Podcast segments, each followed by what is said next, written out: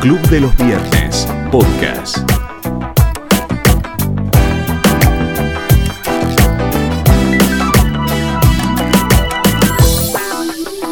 Bienvenidos a Club del Podcast, el podcast de Club de los Viernes, donde estaremos discutiendo las temáticas más polémicas sobre el liberalismo.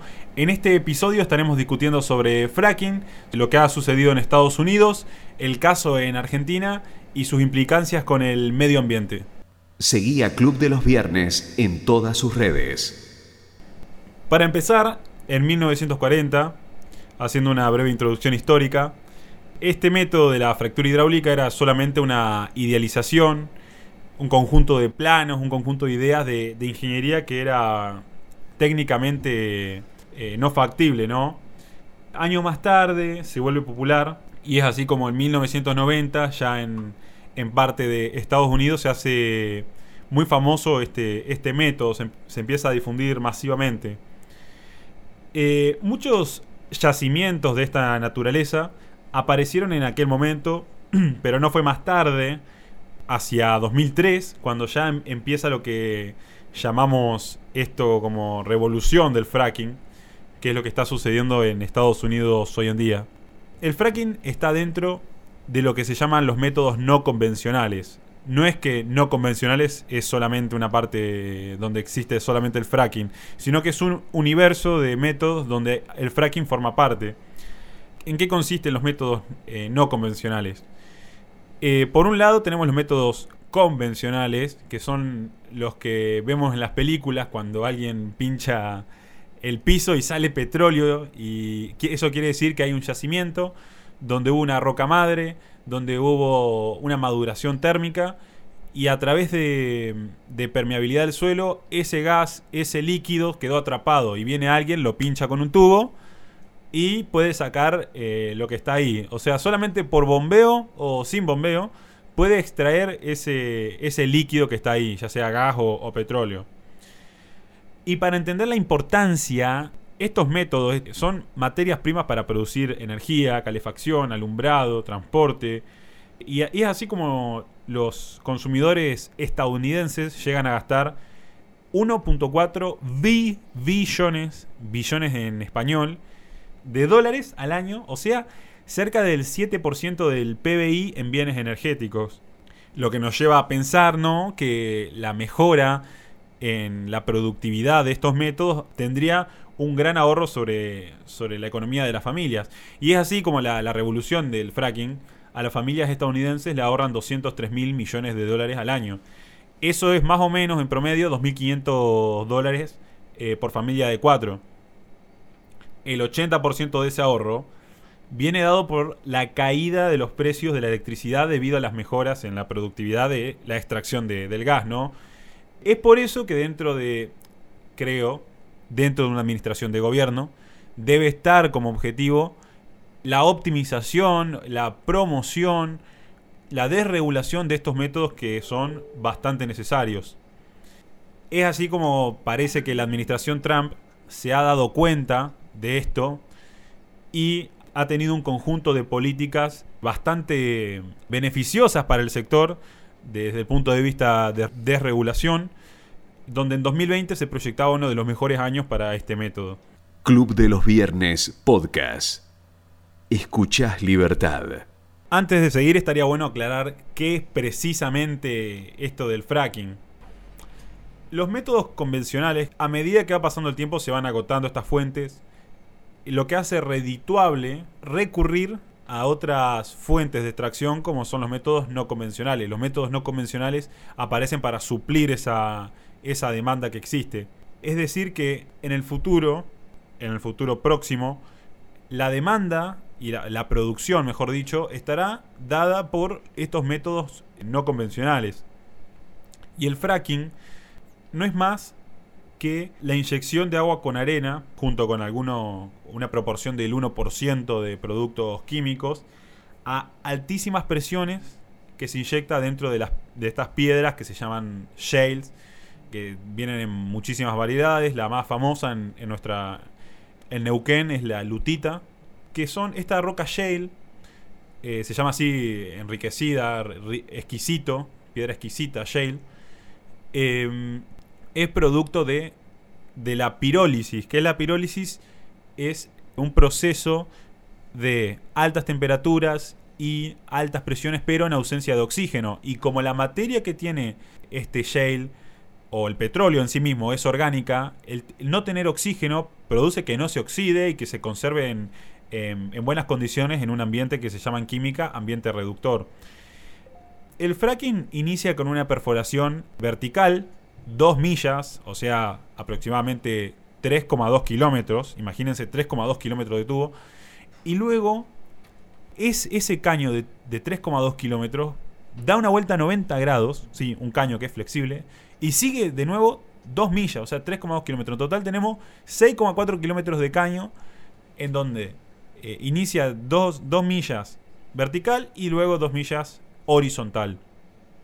Las 2 millas que hace horizontal justamente se, da en la parte de perforación de, esta, de esta piedra para que vean lo importante que es este doblez de caño y justamente este doblez de 90 grados lo que produce que el fracking sea haya pasado a ser tan tan redituable. Las empresas, es más, se han hecho más ricas las empresas que asesoran a las productoras de petróleo, de logística, de ingeniería, para fabricar estos tubos de, que doblan 90 grados. Se han hecho más empresas de esas que las petroleras que se han producido por, eh, por la demanda que existe.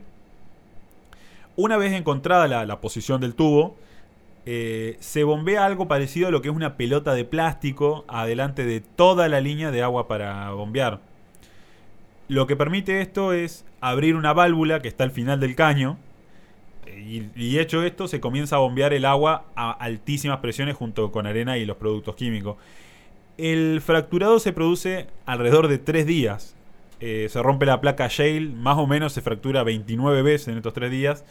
Eh, y una vez terminado el proceso se vuelve a bombear el agua hacia el principio. Y, este, eh, y esta agua que fracturó la piedra, que atrapó ese, ese petróleo o ese gas, vuelve con, con todo hacia, hacia el exterior. En Estados Unidos existe una de las, de las más importantes yacimientos que es en Monterrey y Santos, al sur de California que presenta en Estados Unidos aproximadamente el 64% de las reservas a nivel nacional. Eh, una lástima porque en California prácticamente está prohibido las prácticas de, fracking. No totalmente, pero ya en breve vamos a ver cómo de la mano de, Newsom se, van a lograr prohibir. Y en nuestro país están en, el acuífero guaraní, en, Neuquén, son los, los, más importantes, pero también en el norte del país es, existen estos reservorios, pero lo que no sucede es que sean eh, redituables de, explotar. Club de los Viernes, podcast. La mejora en la, productividad y la caída de, los costos eh, han llevado a que las empresas puedan ofrecer, eh, las empresas de electricidad, precios más bajos y las empresas de gas también. Esto es lo que se sabe a partir de cualquier libro ¿no? de economía y se pone en evidencia que a cualquier nivel de precio se produce más debido a una mejora en la tecnología, como hemos visto que pasa en Estados Unidos, donde el efecto de, la innovación del shale eh, ha producido que los precios de la energía bajen y la oferta se aumente. Lo que ha llevado a Estados Unidos a ser hoy energéticamente independiente. Ya no necesitan importar petróleo de Arabia Saudita, sino que ellos mismos se encargan de producir la, la materia prima que necesitan para producir electricidad. El perforado horizontal y la fractura hidráulica han logrado que esta explotación del shale y de otras formaciones poco permeables se vuelvan rentables. Estos aumentos en la productividad y la caída de precios, la verdad que no están en los pronósticos de ningún ente o persona. Es más, la EIA, la Agencia de Información de, la Energía, ha pronosticado la producción y el precio proyectado de los barriles eh, lo que resultó en que en realidad no, no pudieron prever esta, esto de la revolución del fracking y ha llevado a que la producción fuera un 58% más de lo que había proyectado esta agencia. Un desvío, la verdad, atípico, porque si vemos la regresión que han podido hacer eh, en tiempos pasados, le han pegado a todos los años, pero debido a la revolución del shale, eh, han podido eh, diferir mucho, así como también los precios. Por otro lado, si vamos al lado medioambiental y de los consumidores, la caída en el precio de la energía beneficia en muchas formas a los consumidores, desde tarifas más bajas hasta caídas en el precio de productos con un alto input de energía como materia prima.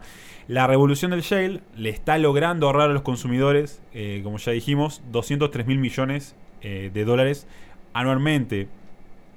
En otras palabras, la reducción del precio de la electricidad funciona como un recorte de impuestos progresivo que beneficia a los más pobres. Esto se justifica viendo cómo los quintiles más bajos de la población gastan una mayor parte de su ingreso en energía. Además de ahorrarle 2.500 dólares a cada familia, la revolución del shale ha logrado beneficiar en gran medida el medio ambiente. Esta agencia americana de energía, en su estudio de 2006, dijo que las emisiones desde 2006 hasta la actualidad van a ser un 15% más las de CO2. Y si vemos, eh, la realidad es que en realidad fueron un 14% menos que en 2006. O sea, hay un gap ahí de 30%, 29%, en donde vemos que esta revolución del shale no solo ha beneficiado a los consumidores, sino que también fue beneficioso para el medio ambiente recortando las emisiones. Eso se debe gran parte a que se pudo bajar el precio del gas natural, haciendo que la generación de electricidad a partir de petróleo sea menos rentable, cayendo las mismas del 50% de la matriz energética al 30% y aumentando el gas natural del 19 al 32%. Según un estudio de Fell y Caffin, la caída, eh, este de 2018, la caída en los precios del gas eh, natural ayuda al aumento de la generación eólica, debido a que las centrales con gas natural son capaces de soportar la estacionalidad de los aerogeneradores, complementándose perfectamente, porque cuando hay baja producción de viento, ¿no? Ah, baja producción de energía a partir del viento, eh, se encienden estas centrales de gas que ayudan a, suplir esta necesidad por el tema de qué tan rápido puede arrancar una central de gas. Es mucho más rápido que una central que quema combustible fósil líquido. Es así como la revolución del shale se les ha atribuido un recorte total de 527 millones de metros cúbicos en emisión de gases. Mucho más que los dos planes de la Agencia de Protección de Medio Ambiente de los Estados Unidos, de Fuel Standard y Clean Power Plan. Esto llevó a Estados Unidos a ser el país con mayores recortes en la cantidad total de emisiones de gases de efecto invernadero, más aún que la Unión Europea en su conjunto. Las políticas desregulatorias de 1978, 1985 y 1989, que son el Natural Gas Policy Act, Open Access Order, Natural Gas Wellhead Discontrol Act, ayudaron a encarar la innovación que trajo la revolución del shale. La política de la administración Trump, en la misma dirección, ha podido identificar todas las trabas que le eran encontradas al sector para producir. Esto se ha visto desde la orden ejecutiva de la independencia energética y el crecimiento económico hasta la orden ejecutiva de promoción de la infraestructura y el crecimiento económico, junto con la acción de permitir el Keystone XL, un plan en conjunto con, con Canadá. Los estados dentro del país tienen el deber de regular la actividad de los suelos de su territorio, porque Estados Unidos es ultrafederal.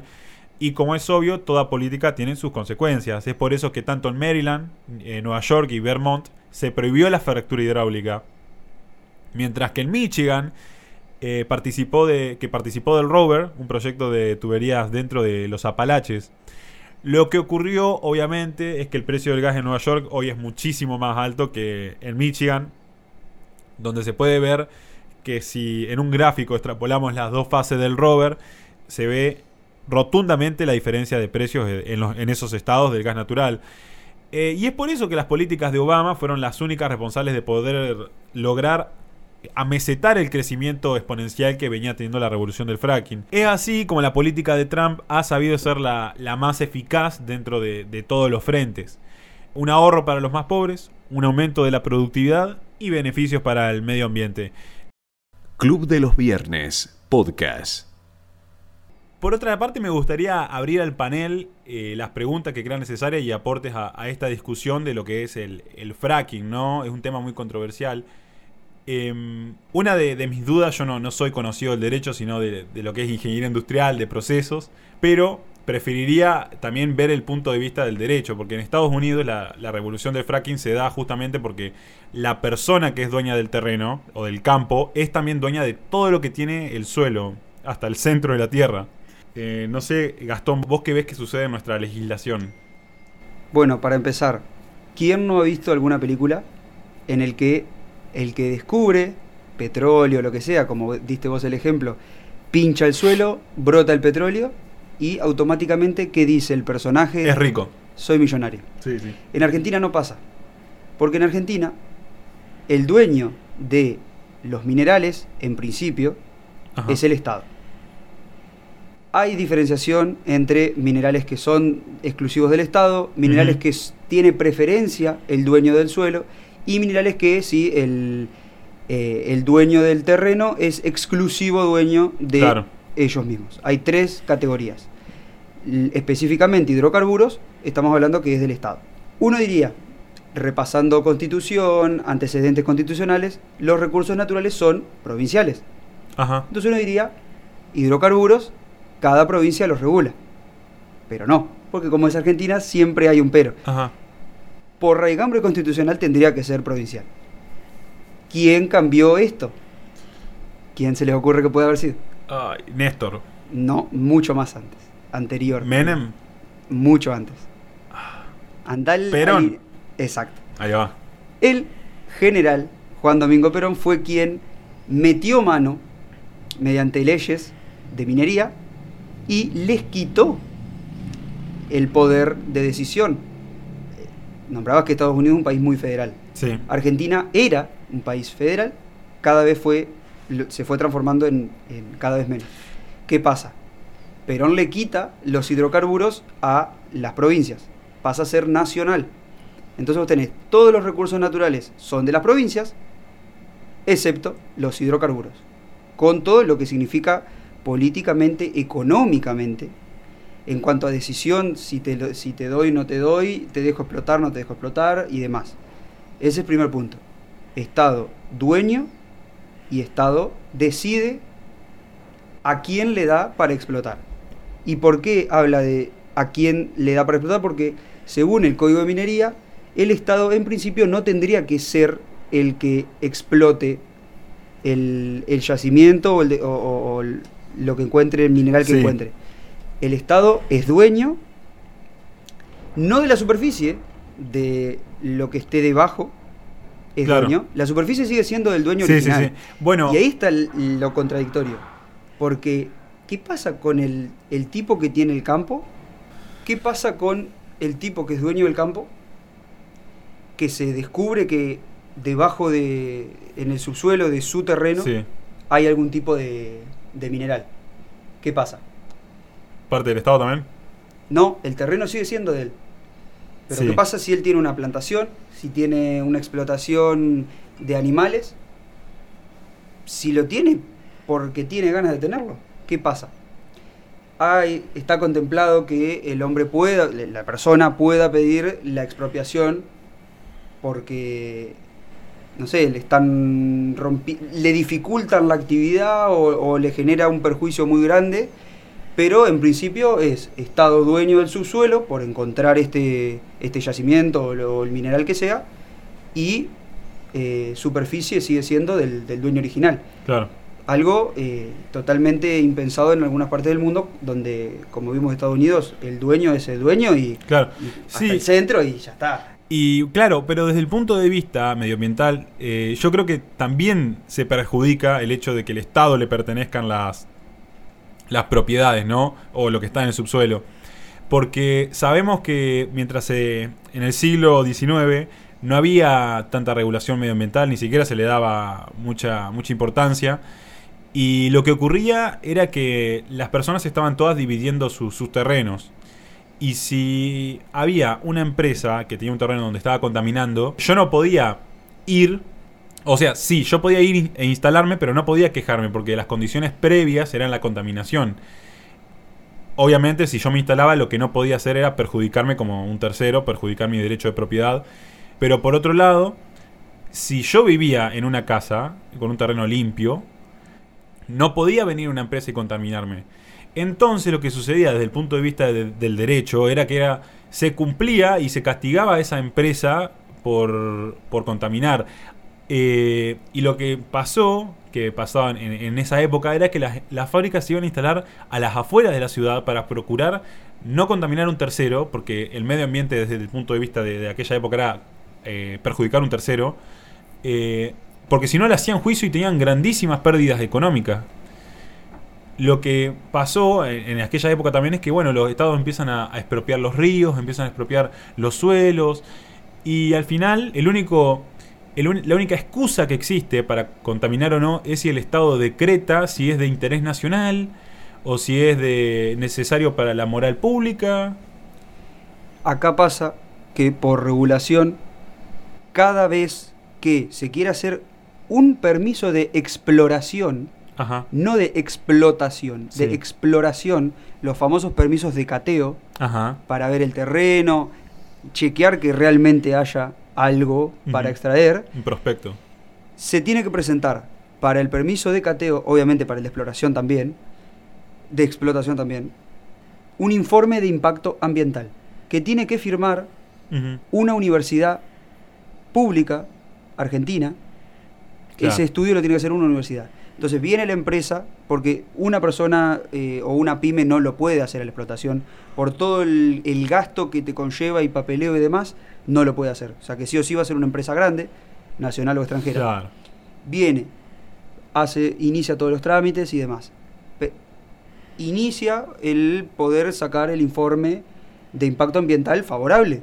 Porque yo quiero hacer algo, pero si es muy eh, negativo para el medio ambiente y el informe es negativo y yo no consigo un informe positivo, nunca voy a poder explotar. El propio Estado, desde la universidad o desde eh, las provincias, otorgando, o desde el Estado Nacional en cuanto a hidrocarburos, es la que te impone barreras y dice, esto me interesa y esto no. Claro. Esto te dejo hacer o esto no. Basado en este informe o basado en, un, en la voluntad de un burócrata de turno. Claro, claro. O sea, ya pasa a ser no un criterio del derecho, sino un criterio de lo que le parece a ellos eh, recaudatorio para... Y ni siquiera ambiental. Claro. Porque si fuera ambiental, se concentrarían en armar algún instituto o algo específico que sea para saber si esa actividad influye o no, pero no lo hacen. Claro. ¿Por qué? Porque queda a merced de la decisión de eh, el tipo que firma la hoja o no. Claro. Y ahí viene corrupción, eh, dinero sucio, pasa así, le dan el permiso cuando no se lo tendrían que dar, contaminación Claro. donde no tendría que haber, Sí, sí, sí. ríos contaminados, pueblos contaminados. Bueno, Pasa del- desde el punto de vista liberal, eh, la mayor parte de la contaminación se produce por falta de derechos de propiedad claros. Eh, es por eso que te dicen, bueno, vos en tu casa no tenés bolsa de plástico tiradas. O no, tenés- no estás contaminado tu terreno. Y tu interés tampoco es quemar un terreno, vos lo cuidás. Eh, lo que sucede es que habría que ver eh, por qué el río está lleno de plástico, por qué hay, basurales que no, no están registrados. Eh, ver quién administra eso y el que lo está administrando, la verdad, lo está haciendo bastante mal, ¿no?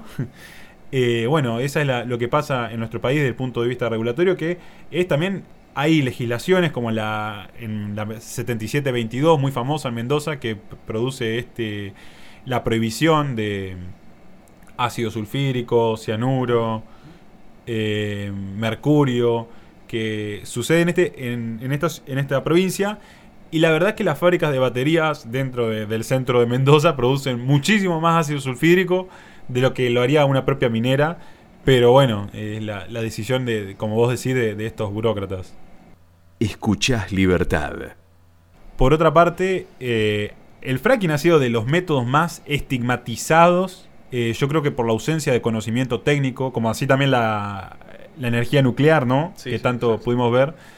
Eh, el fracking también ha sido prohibido o instalado en, la, en, la, en el pensamiento colectivo como algo contaminante cuando en realidad es mucho más sano que los métodos anteriores que se, que se hacían. Sí, acá también influye mucho el tema de las ONG. Vemos a ONG como Greenpeace que demonizan esta- estos métodos de extracción y, y de generación de energía.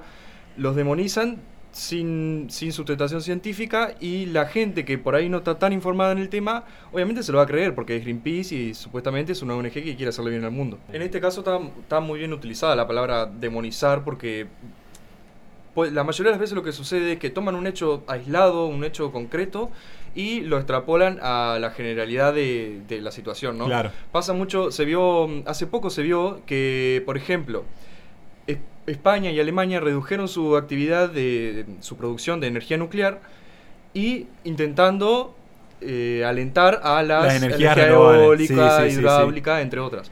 Y, pero a su vez vemos a Suecia que incentiva la energía nuclear y tiene una, una huella de gases de efecto invernadero mucho Muchísimo menor, muchísimo claro. menor. Bueno, pero con el, todo. con el fracking lo que pasa es que eh, se ataca, por ejemplo, el hecho de los residuos que deja la- la- esta práctica.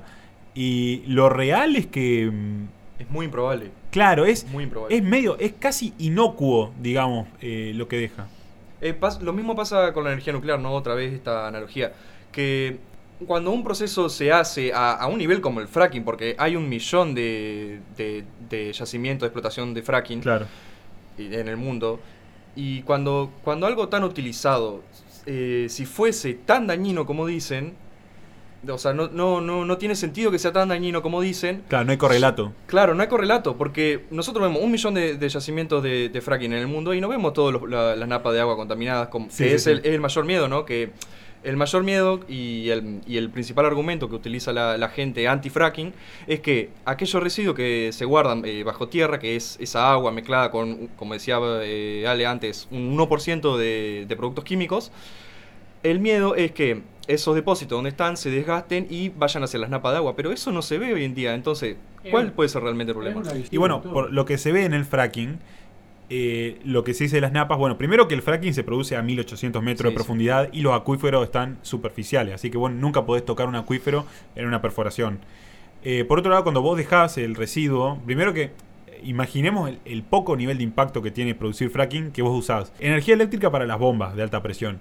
Pero después vos tenés el agua que vos utilizás, el agua con arena, porque es prácticamente agua con arena. Un 1% sí tiene jabón, detergente y eh, algunos se encuentran eh, productos que usa también la industria Que de los se- cosméticos. Se utilizan para reducir la fricción entre Claro. el tubo y el agua. Sí, sí, que le- si vamos a la industria de la cosmética, utilizan 100 veces más y dejan muchísimo más contaminación de lo que lo hace el fracking. Claro. Pero es por eso el, el tema que hablábamos hace un poco con el tema del derecho, es que el Estado es el que decide qué es lo que... Porque como la tierra no le pertenece a las personas, sino le pertenece al Estado, es el Estado el que elige qué es lo moralmente correcto, eh, qué es lo, lo que no, eh, qué industria se debe prohibir, qué no. Bueno, otro, otro problema que existe es que acá no, no se incentiva a la innovación. Porque vos, como, vos si tenés un problema de, de un método que hoy por hoy no se puede hacer porque es muy perjudicial, ¿cuál es la solución que tenés? Innovar, innovar tecnología Sí. para así hacer el- ese método más seguro. Por ejemplo, el fracking.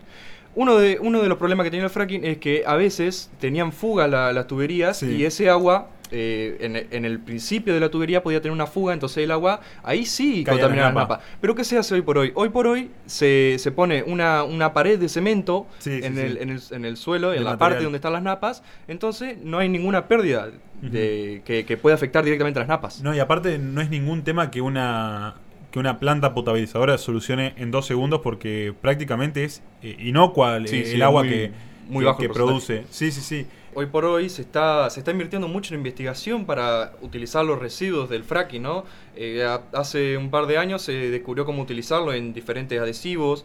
Así que, o sea, es un tema más que nada de incentivar la innovación. Y vos prohibiendo, prohibiendo una práctica, no podés incentivar la innovación, no se Yo puede así. que- Bueno, hasta acá el club del podcast de hoy. Creo que dejamos muchas reflexiones para hablar en, lo- en los siguientes capítulos. Nos vemos en el episodio que viene. Club de los Viernes, podcast.